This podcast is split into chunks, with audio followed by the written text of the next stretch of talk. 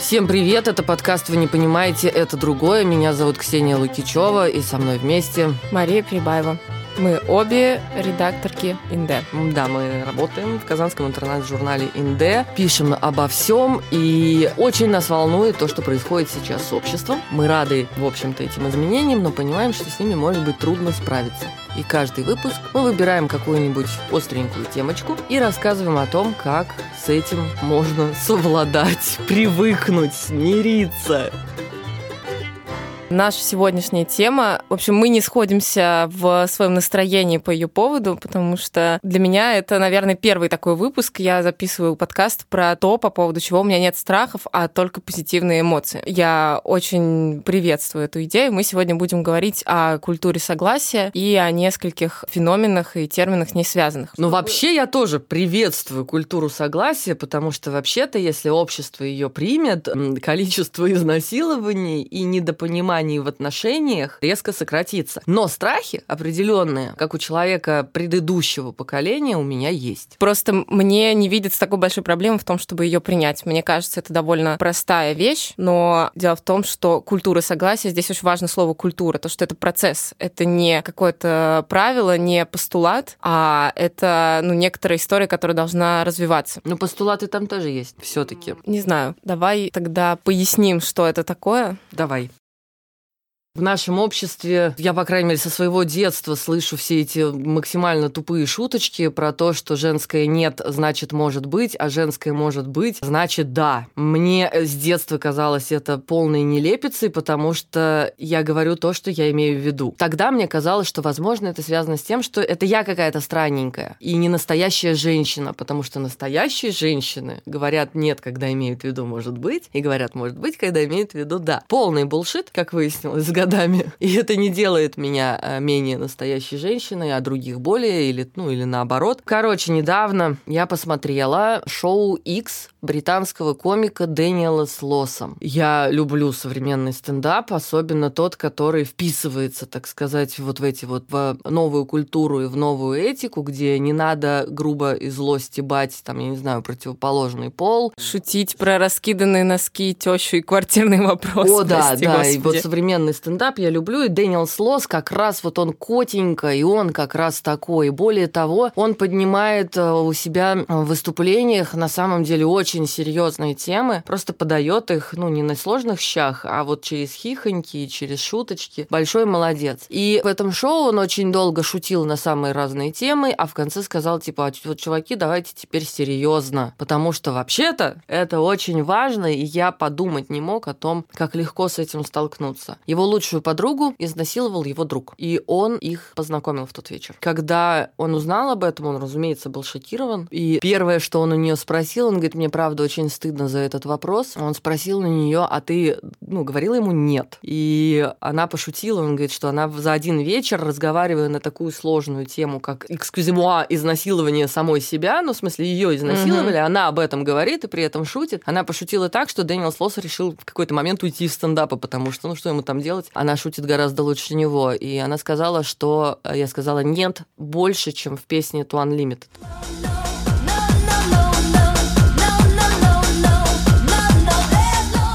И это не помогло. И это не помогло, и они долго об этом говорили. Он в итоге спросил у нее, мол, дорогая подруга, могу ли я использовать эту историю в своем стендапе? И она сказала ему одновременно довольно смешную и, в общем-то, ужасающе грустную вещь, потому что так оно и есть, это правда. Она сказала ему, ну, вообще-то да, но если бы было нет, то когда и кого мое нет останавливало? Как отрезала, в общем. Угу. Мне вот даже сейчас не по себе, потому что я прекрасно знаю, каково быть э, в ситуации, когда твое нет вообще никого не волнует. И, собственно, об этом мы сегодня и будем говорить. Очень короткий, очень быстрый экскурс в историю культуры согласия. Как это не удивительно. Об этом начали говорить только в конце 80-х годов. И в 90-е годы впервые это вела у себя Канадская ассоциация студентов. Ну, то есть вот она, колыбель. А как она ввела, каким образом? Сформулировали правила «нет, значит, нет, и стали распространять его по студенческим кампусам, проводить э, ну, просвет мероприятия и все такое прочее, и рассказывать людям о том, что вообще-то это важно. И вот эта штука «нет, значит нет», она работала достаточно долго, ну, в смысле, в Канаде распространялась, потом чуть дальше пошла, и ее в итоге переформулировали. И очень правильно сделали, теперь не «нет, значит нет», а «да, значит да». Потому что далеко не всегда у человека, которому сейчас применят насилие или нежелательную практику, есть возможность сказать «нет». Он может быть пьян в говнину, он может быть без сознания. Если это БДСМ-практика, у него может быть заткнут рот. Как бы «нет» же не было сказано. И поэтому типа можно. И перешли, короче, к активному согласию. Потому что «да» значит «да». Мне тоже вот идея активного согласия нравится больше, чем максимум «нет» значит «нет». Потому что «нет» — это отрицательная история, Потому что между этим много градаций еще. И как будто бы позитивный ответ больше градаций допускает. И еще он позитивный, он настраивает, в принципе, всю эту историю на позитивный лад, мне кажется. Потому что нет, значит нет, это все время какие-то запреты, а да, это разрешение. И принимать отказы, э, вот это вот, нет, я не хочу, это действительно сложнее, чем да, давай. понимать, что, ну, чем понимать, что человек говорит себе, там, он не хочет эту практику, но он говорит, давай сделаем по-другому. То есть это какое-то предложение взамен того, чего человек не хочет. Но это, конечно, здесь речь не идет об о изнасилованиях, да, и каких-то таких вещах. Речь идет об э, таком обычном взаимодействии между людьми, где как будто бы какое-то базовое согласие есть. На самом деле у этого согласия тоже много градаций, много возможностей внутри и много моментов, где можно оступиться. Мне так кажется. Угу. Почему еще мне не очень нравится вот эта максима «нет, значит нет»? То есть она важна, наверное, именно поэтому. Я знаю, что действительно не все могут это сказать. Нам очень сложно отказывать прямо вот такими словами. Нам сложно не извиняться и не оправдываться, а просто выражать свое нежелание что-то делать, идти на контакт, строить какую-то связь. У нас об этом был текст примерно год назад, прошлой весной, мы выпускали как раз текст который назывался «Почему нет сил сказать нет». Вот там несколько девушек рассказывают свои истории про то, почему они не отказались от нежелательных контактов. И там огромное количество причин, внутренних, внешних. Там огромное количество причин, это все истории не про то, что тебя, грубо говоря, там прижали к стенке в темном переулке. Это истории про взаимодействие со знакомыми, с людьми, с которыми они познакомились в Тиндере, там, с друзьями из общей компании. То есть это ситуация, которая вроде бы безопасная, и опасность там именно в том, что твой отказ не воспринимается как отказ, или отказать прямо, радикально и четко бывает очень сложно. Ну, потому что если это твой друг, ты можешь потерять отношения, ну, дружеские с ним, или там, я не знаю, э, про тебя в твоей компании подумают, что ты какая-то э, не такая, там, я не знаю, слишком... Фригидная. Ханжа, фригидная Это ханжа. просто слово «бич», которое очень пугало меня, когда я была подростком. Да?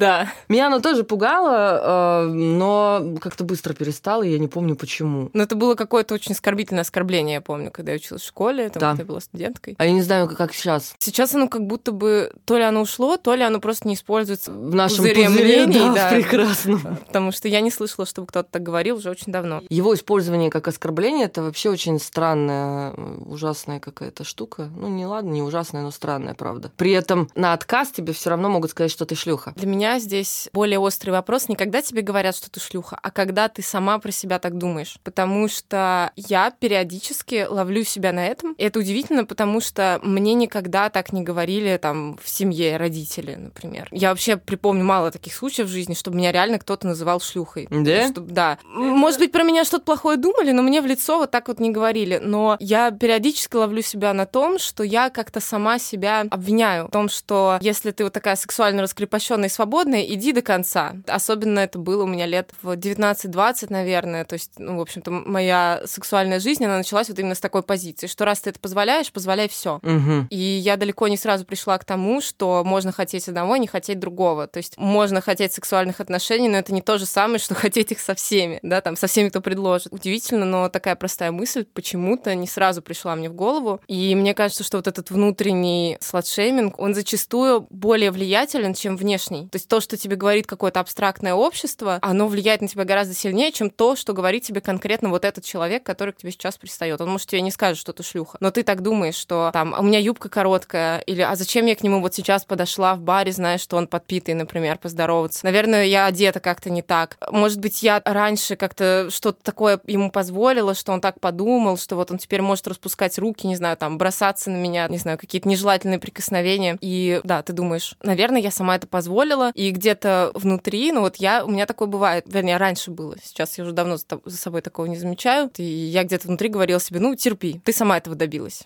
И это очень странно. Мне кажется, тут нам надо дать пояснение, потому что мы опять кидаемся терминами. Нам кажется это очевидным термином, но вдруг кто-то не знает, что такое сладшейминг. Сладшейминг, когда кто-то кого-то называет шлюхой. Собственно, слад-шейминг. Ну, Стыдит да. за то, что ты шлюха. Не, не за то, что ты шлюха, а за то, что ты ведешь себя как секс-работница, при том, что на самом деле ты ей не являешься, в общем-то. Знаешь, я, честно говоря, я очень сильно сомневаюсь, что секс-работницы себя так ведут. Я не то, чтобы я много об этом знаю, но... Это, это критика поведения и образа жизни человека. Да, да, да. То есть ты ведешь себя не как хорошая женщина, а как плохая женщина. Вот что-то такое. Мне кажется, О, что это не связано с секс-работой на самом деле. Это правда, это правда. Еще, мне кажется, важным акцентировать такой момент, чем меня радует культура согласия и возможность отказа, то, что отказ не обязательно аргументировать. Я уже говорила о том, что это непросто, и мне кажется, не хочется обобщать, но, возможно, у каждой девушки есть своя пачка аргументов, как отказать парню, который хочет познакомиться с тобой в автобусе или там, на улице. В общем, как правило, это такие чуваки, которые знакомятся в каких-то общественных местах, таких случайных. И там есть такая пачка аргументов. Я, я здесь девушкой, то есть я лесбиянка. Аргумент работает очень плохо, потому что... Мужики сразу начинают говорить, ого, давай! Да, как правило, тебе говорят, о, у тебя есть подруга, так ее тоже приводи. Сейчас я вам покажу, как нужно заниматься сексом. Второй аргумент. У меня есть парень или муж. Он, наверное, работает лучше, но он для меня крайне неприятен, потому что хотя у меня есть муж, я предпочитаю не использовать этот аргумент, потому что меня раздражает, что я должна использовать другого человека, чтобы защититься. Очень извиняюсь, как феминистку, очень бесит, что если я принадлежу да, другому да, да, мужику, да. то меня трогает трогать не надо. Это аргумент. Да, что меня нужно, не нужно трогать не потому, что меня не нужно трогать, а не потому, что меня это не интересует. А потому что есть другой мужик. Да какого дьявола вообще? Ну, что то происходит? есть это, по сути, угроза, что вот он придет и набьет себе морду тогда, грубо говоря. Был недавно такой случай, ко мне на улице подошел мужчина и говорит, девушка, давайте познакомимся. Я заржала, говорю, нет. Ну, потому что для меня нет, значит нет. Он говорит, ну почему? Вот это вот нет цензурных слов, чтобы сказать вот это, откуда берется этот вопрос, почему. Чувак, эти что тут ты должна, ну, ну, как бы выкладки, может быть, диаграмму, презентацию сделать. Почему, да? Слушай, а я представляю себе, мне кажется, это было бы весело, знаешь, и ты сразу такая разворачиваешь, значит, ставишь проектор. Достаю ноутбук, открываю на нем, значит, PowerPoint и начинаю рассказывать. Да, и делаешь какие-то, значит, Excel-таблицы, значит, совпадения там ожиданий и реальности, вот это все. Я ему сказала, не хочу. Ну, потому что не хочу, на мой взгляд, это достаточно серьезный аргумент. Он говорит, нет. Ну, почему? Я говорю, слово нет должно быть достаточно, малыш, давай разойдемся. Он говорит, нет, скажи почему. Со мной, на самом деле, достаточно редко знакомиться на улицах, потому что у меня обычно очень суровое выражение лица, когда я куда-то чешу целенаправленно. У меня нет набора аргументов, чтобы отшить э, таких граждан. И он мне подсказал. Он говорит, ты замужем? Я не замужем. Но в тот момент я горячо и с энтузиазмом кивнула. Сказала, да. Он сказал, а, ну вот, пока. Есть, кстати, еще аргумент, я феминистка, который из перечисленных действует лучше всего. Но почему он не нравится мне? потому что... Потому что он стигматизирует феминизм. Да, потому что мне не хочется стигматизировать феминизм, хотя, с другой стороны, а почему нужно за это извиняться? Но у меня есть хороший пример. Недавно я была горда собой. Я ехала из другого города в Казань на Блаблакаре. Там был водитель, который просил разговаривать с ним, чтобы он не засыпал за рулем. Мы ехали ночью. Я с ним разговаривала. Это было забавно. Наши миры далеки друг от друга, примерно как Антарктида и Северный полюс, я не знаю. Для примера, он основным источником информации о мире он считает газету «Метро». И в какой-то момент он э, высказался положительно, одобрительно о комментарии ныне покойного протерея Дмитрия Смирнова о том, что женщины, живущие в гражданском браке, это вот значит шлюхи. Вот угу. что такое сладшейминг, кстати. Отличный, да. яркий пример. Он сказал, так и правильно говорит. На этом месте я демонстративно заснула, потому что у меня больше не было сил поддакивать. В итоге, ну, поездка прошла хорошо, мы добрались. На следующий день он спрашивает меня, как я доехала. Я думаю, о, какой вежливый. При этом сначала он спросил, ты часом не феминистка? И подмигивающий смайлик. Следующее сообщение. Можно с тобой познакомиться, если ты не против? Вот это «если ты не против» меня очень порадовало. Уже, уже хорошо, да. Первое предложение было жесткое, конечно, дурацкое. Он попытался спросить это так игриво.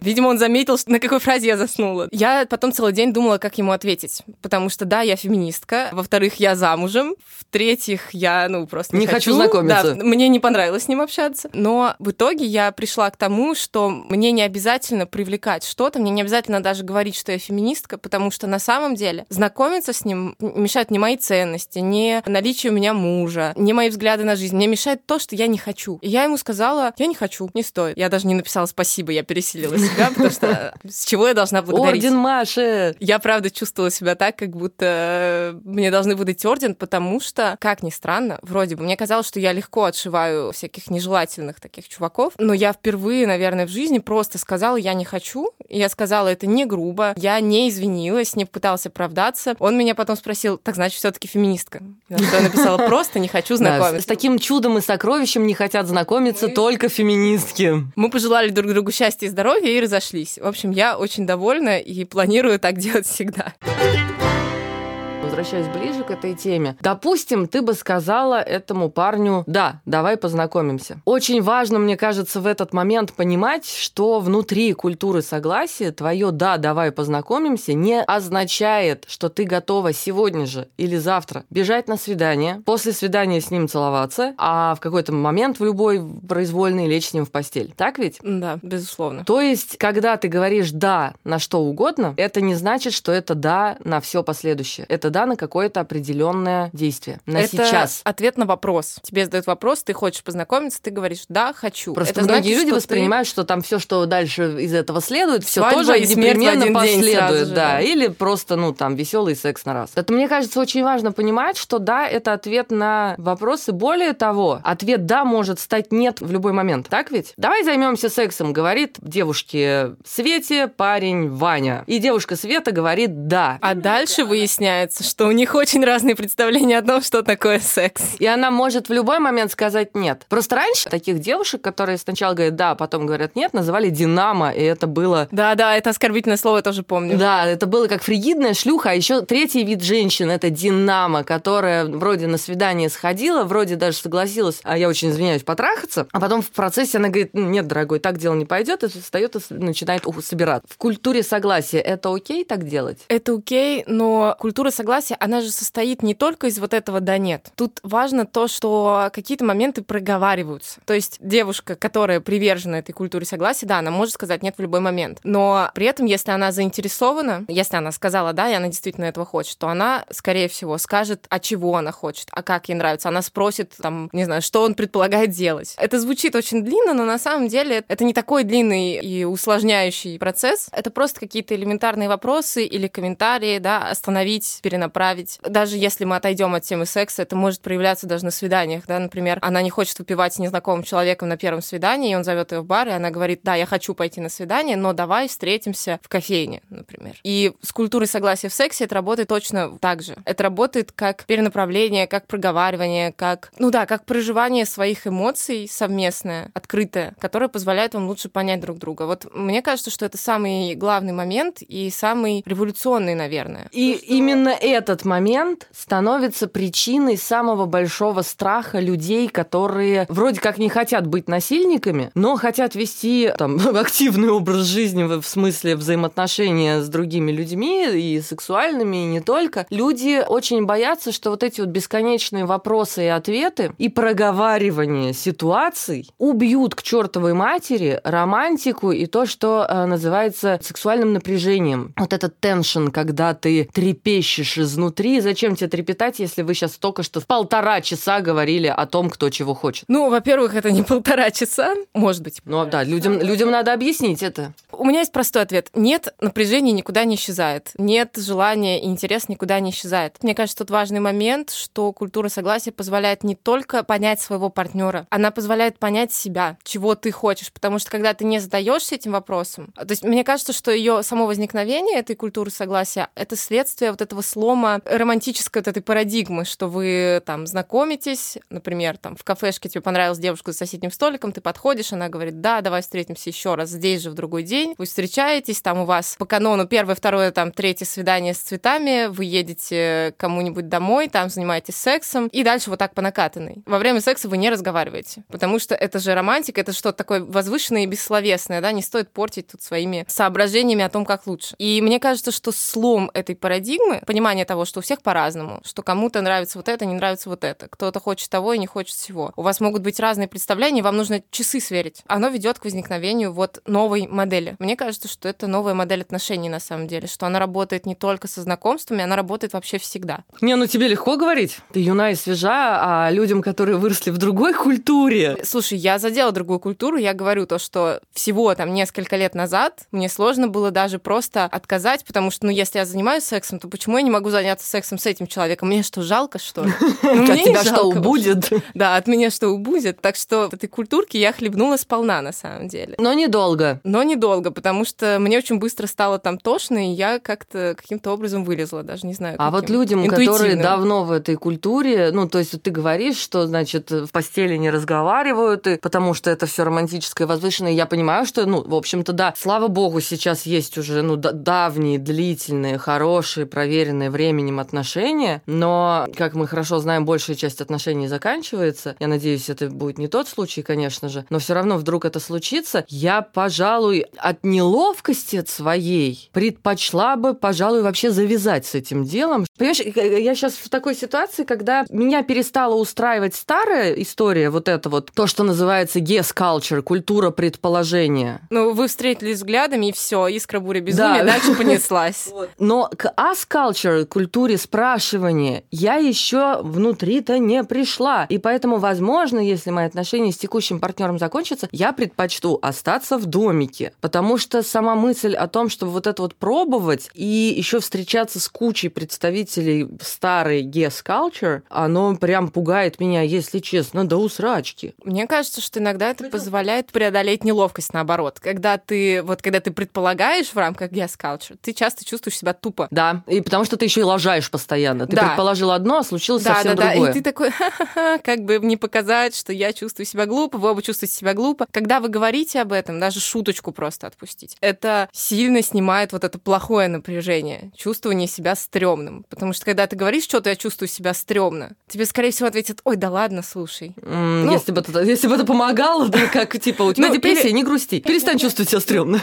Мне кажется, что в этом случае помогает, когда ты что-то пролил на себя на свидании и говоришь, блин, опять обмазался как хрюндель, то вряд ли тебе твой дейт скажет, да, действительно, ты пролил на себя кофе, какой кошмар, я пойду, пожалуй, не хочу встречаться с таким. Тебе, скорее всего, пошутят в ответ, и вы просто вместе посмеетесь. Может быть, так происходит не всегда, но мне кажется, в значительном числе случаев вот это напряжение, вот эта стремота, которая идет от предположений, она снимается, потому что ты сразу понимаешь, человеку это ок или не ок. И в этот момент сюда вступает другое, потому что, опять же, как люди, которые выросли в guess culture, культуре предположения, мы предполагаем, что человек может быть с нами не откровенен. Он говорит тебе, да ладно, все окей, нормасик. Врет скотина. Ну, то есть просто успокаивает, чтобы не было неловко. Короче, там, знаешь, да, так может ого-го, быть. да, там, во-первых, может быть, правда именно, может быть. Именно поэтому я вначале сказала, что это процесс. Мне не кажется, что культура согласия может быть постулатом. Ну, там один постулат. Нет, значит нет, да, значит да. Но все, что между этим, тоже входит в культуру согласия, и вот это как раз процесс, навык. Иногда это просто эмпатия и чувство такта. И навык этот, возможно, у меня сейчас такое странное сравнение в голову пришло. Когда я впервые вышла замуж, это было давно,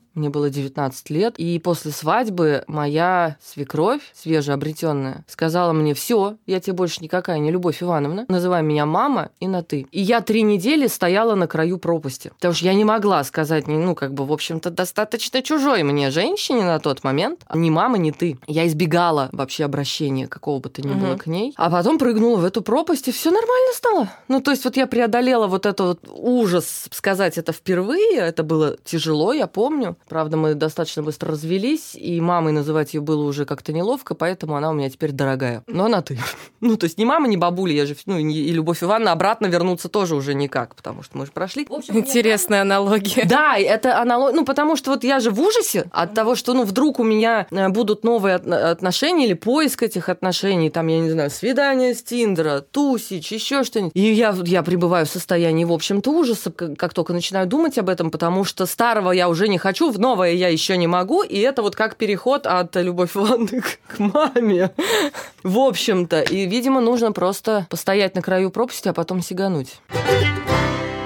Наверное, мне все-таки нужно здесь совершить маленький каминг-аут, иначе история после этого будет непонятна. Ерош, я с тобой. Я веду полиаморный образ жизни, то есть у меня может быть несколько партнеров одновременно. Это отношение... Извините. Я ждала этого. Ну, это я, ну, от имени ага. какого-нибудь комментатора или какого-нибудь слушателя я должна была это сказать, просто, ну, извини. А, все, кто хочет не... узнать больше, отсылаю к нашему тексту про полиаморию. Я думаю, мы его тоже приложим в описании да. подкаста. Потому что ссылочку. в полиаморной тусовке культура согласия — это культ. Там без этого никак, потому что если ты не мониторишь эмоции каждого из участников процесса, там э, есть партнеры твоих партнеров, с которыми ты не встречаешься, да, если твои партнеры тоже полиаморные, у вас не эксклюзивные отношения. Это такая сеть. И ты так или иначе, твое расписание, твоя повседневная жизнь, твой сексуальный опыт зависит от других людей. То есть не только от непосредственно от твоих партнеров, но и от их других партнеров и так далее. И всегда много знакомств. Я довольно часто хожу на свидания, иногда с уже знакомыми знакомыми людьми, иногда там просто с людьми из Тиндера. И если не спрашивать, то ничего просто не получится. Все развалится, все переругаются и будут недовольны. Э, чтобы как-то строить, ну, то есть там это такая вынужденная история в каком-то смысле. То есть не спрашивая, у тебя ничего не получится. Тебе как минимум нужно манифестировать и сразу сказать, что там наши отношения не будут эксклюзивными, да, не будут моногамными. Ты что-то сообщаешь о себе, ты сразу спрашиваешь человека, ок ему это или не ок. И дальше у всех полиаморов есть свои системы договоренности договоренностей, того, что нам можно делать, чего нам нельзя делать, того, что я могу делать, например, только с этим партнером. Не знаю, только, вот это кино мы смотрим только с тобой. Там, ни с какими другими, значит, ты его смотреть не можешь. То есть такие формы договоренности тоже существуют. Это мило. Да, на самом деле, вот разные формы эксклюзивности, они тоже есть, и о них нужно договариваться. Нет готового сценария, поэтому приходится спрашивать. Другого варианта нет. Тут Может быть, поэтому тебе проще, да. Тут не этом. получится долго стоять на краю пропасти. Да, и поэтому для меня приверженность культуре согласия, она еще такой маркер, чтобы узнавать своих. Для меня это очень романтично, потому что когда человек задает мне вопросы, я понимаю, что у нас есть что-то общее, что мы одинаково смотрим на вещи в этом смысле. И это уже создает некоторую романтику и некоторое напряжение, а вовсе никуда оно не исчезает. Вот пару месяцев назад мы ходили на вечеринку, и там я познакомилась с девочкой, мы просто какое-то время танцевали в каком-то одном кругу, да поймали взгляды друг друга, и когда трек закончился... Искра бури безумия. Ну нет, это не была искра бури безумия, то есть действительно мы могли бы просто потанцевать танцевать рядом, просто классно потусить и разойтись. Когда закончился трек, она подошла ко мне и спросила, как тебя зовут, хочешь поцеловаться? И я такая, конечно, да, это был лучший подкат в моей жизни, серьезно. Потому что чем тереться рядом и пытаться как-то соприкоснуться и посмотреть на реакцию, можно же просто подойти и спросить. И я такая, Нет, да, звучит конечно. очень секси, это правда. А, при этом потом девочка сказала, что она пришла на вечеринку с целью с кем-то познакомиться, она очень стеснялась, и она прибегла к этому способу, потому что она ну, не знала как. И выбрала в итоге итоге самый лучший способ да, просто да, да. спросить. Я сказала, и ты молодец, класс, делай так дальше, потому что это действительно было очень романтично, вдохновляюще, и мы классно провели время. Так что я за то, чтобы спрашивать, за то, чтобы задавать вопросы, и за то, чтобы не останавливаться в этом. Потому что никакое «да» не может быть конечным. Это правда. И на самом деле это путь к разнообразию, как мне кажется. И да. путь, наверное, к душевному здоровью. Да, но вот сверяя свои часики, обсуждая, что вам нужно и что вам интересно, вы можете прийти к тому, чего вы не планировали изначально. Да, я к тому, тому, что понятно, что у вас в полиаморной среде это принято и распространено, а у нас в нашей скучной, унылой, моногамной истории это все. Ты сказала да перед свадьбой, и это означает. Ну да, ну то есть остальное. это мне кажется очень важно. Ну то есть с вами все понятно, допустим, потому что вы такие свободные, классные люди, вы легко принимаете новое, а здесь это очень важно, мне кажется, критически важно, чтобы моногамные люди, которые предпочитают эксклюзивные отношения, тоже пришли к этой культуре, потому потому что она, а, оздоравливает отношения, б, оздоравливает тебя. Ты не придумываешь себе никакой лабуды, ты спрашиваешь и получаешь ответ. Ну, дай бог еще, конечно, чтобы ответ был искренний. Мне кажется, это классно. Наверное, просто у моногамных людей чуть меньше стимула это делать, потому что есть вот этот сценарий, куда можно укатиться, который может оказаться крайне нездоровым, не устраивающим обоих и разрушающим отношения зачастую. Но стимула делать по-другому его иногда просто не бывает. Вот же стимул. Здоровые отношения, здоровый да, ты, да, Личный здоровая стимул. ты. Ну, то есть, правда, это же очень важно не уехать вот в этот вот черти что, что очень часто бывает э, в моногамных отношениях, начиная от простого непонимания, нелюбви, абьюза, заканчивая абьюзом, да, насилием и прочим дерьмищем. Короче, культура согласия – хорошая вещь. С вами был подкаст «Вы не понимаете, это другое». Меня зовут Ксения Лукичева. Меня зовут Мария Перебаева. Слушайте нас, ставьте нам оценочки, подписывайтесь, комментируйте там, где это возможно. И вы всегда можете делиться своими историями и продолжать нашу дискуссию, разворачивать ее на тех платформах, где вы нас слушаете. И будьте счастливы. В комментариях. Да, будьте счастливы. Пока.